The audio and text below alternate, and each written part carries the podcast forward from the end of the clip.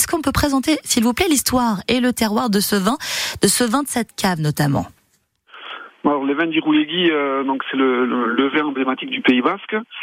Il y a, toujours eu du vin dans, toutes les fermes ici, euh, mais comme partout en France, on faisait du vin pour la maison. Ensuite, on pense que c'est les moines de, de Roncevaux qui ont un peu euh, aidé les, populations à, mieux cultiver la vigne. Donc ça s'est un peu plus développé autour d'Iroulegui. Et donc euh, voilà, le vin est resté. Ensuite, 70 ans, il y a 70 ans, la cave s'est créée, puis la l'AOC est venue. Hmm. Et donc aujourd'hui, voilà, l'Iroulegui existe encore. Donc différents vins, du rouge, des blancs et du rosé, c'est-à-dire?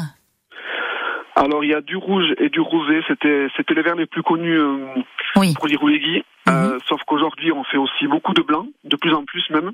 Mhm. On a un terroir, un terroir qui se prête euh, très bien à faire des blancs secs. Il y a que des blancs secs en Iroulegui. Et donc voilà, c'est les mêmes cépages que chez nos voisins bernais du Jurançon. Mhm. Et ça fait des, des, blancs secs vraiment exceptionnels, très aromatiques. Alors, on le sait, et on en parle d'ailleurs souvent sur France Bleu Gironde, les vignerons s'imposent chaque jour différentes mesures de bon sens pour sauvegarder notamment leur environnement exceptionnel. Quels sont, vous, de votre côté, vos engagements dans ce domaine?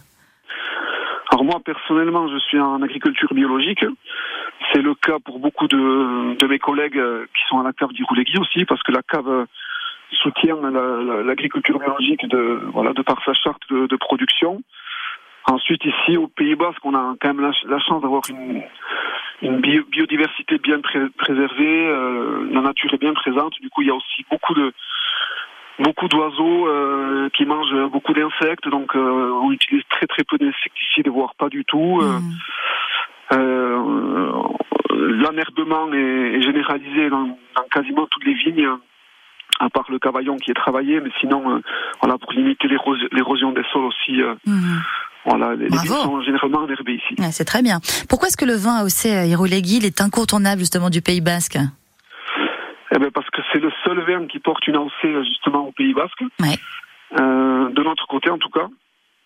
Et puis, euh, et puis voilà, c'est un, un vin qu'on essaye de faire vivre chaque jour et que, et que, nos, que nos prédécesseurs ont, ont mis du temps à remettre sur le devant de la scène et, maintenant on a de la chance de faire des, des vins vraiment de qualité et donc euh, mhm. voilà nous, la nouvelle génération on se doit de de continuer à le promouvoir et, et à faire du bon travail quoi. Et, et vous Mathilde vous le préférez de quelle couleur?